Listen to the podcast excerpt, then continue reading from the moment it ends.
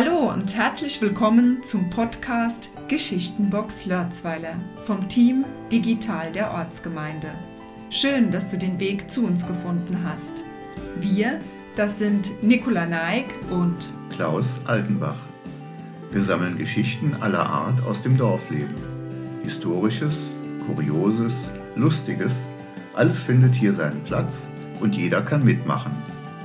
In loser Folge präsentieren wir kurzweilige Episoden von jeweils fünf bis zehn Minuten Länge. Frau Lang erzählt uns heute ihre Erinnerungen zur Entstehung der Beziehung von Lörzweiler mit der Partnergemeinde Erboise in Frankreich.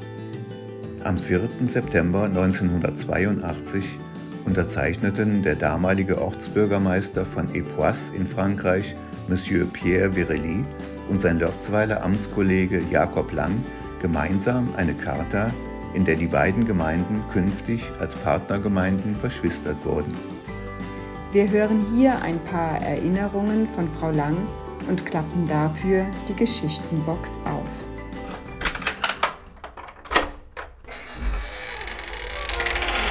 Also äh, ich meine, es war 1978.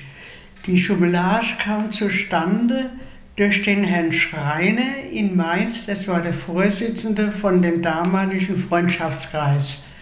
Mit dem hatte ich der Hans Jakob in Verbindung gesetzt und der hat uns dann äh, zwei, drei, ich weiß nicht mehr wie viel, Gemeinde genannt und hat uns damals etwas empfohlen. Die hätten auch großes Interesse, irgendeine deutsche Partnerschaft zu finden und dadurch kam das zustande. Und dann, das, als erstes waren wir in etwas, also der Hans Jakob und ich glaube, es waren noch zwei vom Gemeinderat dabei, aber wer das jetzt war, weiß ich auch nicht. Mhm. Und da kam das zustande und dann kam die Mutter zu dritt, weiß ich noch gut, hierher, wollten, ich sage jetzt mal, vielleicht um 5 Uhr oder so da sein. Auf Glockenschlag waren sie da. Dann hat der Bürgermeister uns erzählt hier, er hat bei uns übernachtet, sie haben die Zeit abgewartet zwischen Mommenheim und Latzweiler. Und dann haben sie sich ein bisschen umgezogen im Auto, damit sie ordentlich hierher kamen. Ja. Da kam das, so kamen die Dinge zustande. Äh, das allererste Mal, mhm. das war schon offiziell, mhm. dass ich das halt einmal betrachtet und ich hatte bei der Gemeinderatssitzung nachher und wo die, die also extra dann da hingelegt ist worden, dass ich mir das angucken konnte. Mhm. Aber ansonsten, gut, es waren zwei Tage. Die sind, die sind glaube ich, nach Mainz damals nochmal gefahren. Da kam, glaube ich, auch der Herr Schreiner noch dazu. Und, und dann ging es eigentlich schon los, dass wir mit dem da waren wir schon mit dem Bus, mit dem kleinen Bus gefahren, mit einigen Leuten. Dann waren im früher waren die Vereine waren oft dort. Die Fußballer waren mal dort, die haben dort äh, Fußball gespielt. Ich glaube 7-1 haben sie gewonnen. Das eine Tor haben sie dann durchgehen lassen, damit sie noch ein Ehrentor mhm. kriegen. Etwas. Was hatten sie noch alles?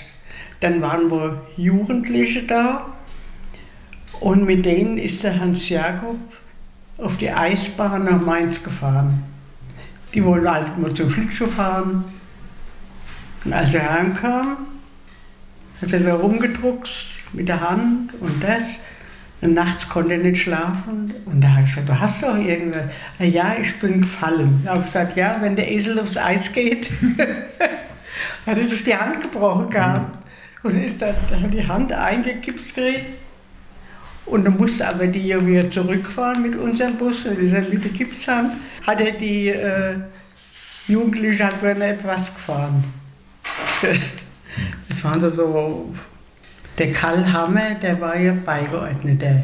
Mhm. Und der ist gern mit noch etwas gefahren. Und der hat immer übernachtet bei der Madame Boussard. Und da ist es eines Mal passiert, da hat ja gern immer mal einer dann mitgetrunken. Mhm. Und da war noch eine Feier, das war ein Kirchenkonzert. Und dann anschließend sind wir etwas in die Halle zum Feiern. Und äh, die Madame Boussard, die wollte aber nicht so gerne dann noch mal mit in die Halle und war der Art Karl der Einzige, der musste mit heim, musste mit ihr heimgehen und konnte nicht mehr mit zum Feiern gehen. Mhm. Und als wir heimgegangen sind wir an dem Haus vorbei, wo er geschlafen hat. Haben wir alle vor dem Fenster gestanden haben dann nachts gesungen. Und der Karl guckt oben raus. Er konnte halt nicht mit. Aber sonst jetzt, hm, gut, dann die Schokolade. Erste Ding war in etwas. Und dann ein Jahr später, 82, war es bei uns hier. Die Übergabe von der Urkunde. Und das 81 war in etwas. Und 82 dann bei uns. Im Jahr darauf war es bei uns. Also 82, ich habe die Urkunde oben hängen. Mhm. 82 war es hier und Jahr vorher war in etwas die Übergabe. Und Moment, wann haben wir 30-jährig gefeiert? 82, 92, 2, 12. Ja, das kann sein. Da war ich, der Hans Jakob hat nicht mehr gelebt, da war ich mit drunter, da hatte ich Glück gehabt. Daher weiß ich, ja, das war nach 30 Jahren. Ja, früher, die Familie Brückmann hat immer jemand gehabt und das waren immer noch so private Verbindungen. Die ganz, die ganz das allererste Mal die Verbindung war Döschuk.